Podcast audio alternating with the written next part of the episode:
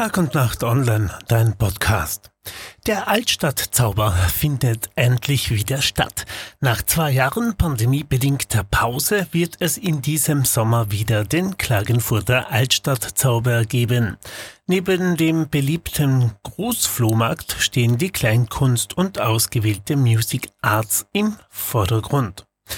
Eingefleischte Fans des Klangfurter Altstadtzaubers, die in den vergangenen zwei Jahren auf die traditionelle Großveranstaltung verzichten mussten, können sich schon einmal den 11. bis 13. August rot im Kalender eintragen. Man habe sich bewusst für diesen Termin nach dem Villacher Kirchtag entschieden, damit sich die beiden Großveranstaltungen gegenseitig beleben können, hieß es von Seiten der Klagenfurter Stadtrichter als Veranstalter. Einen zentralen Stellenwert im Programm erhält die Kleinkunst. Eine Vielzahl an Straßenmusikern, Gauklern, Clowns und Jongleure sollen die Straßen und Gassen verzaubern. Die Musik verlagert sich auf zwei große Bühnen mit ausgewählten Bands, die sich auf dem Heuplatz und dem Neuen Platz befinden.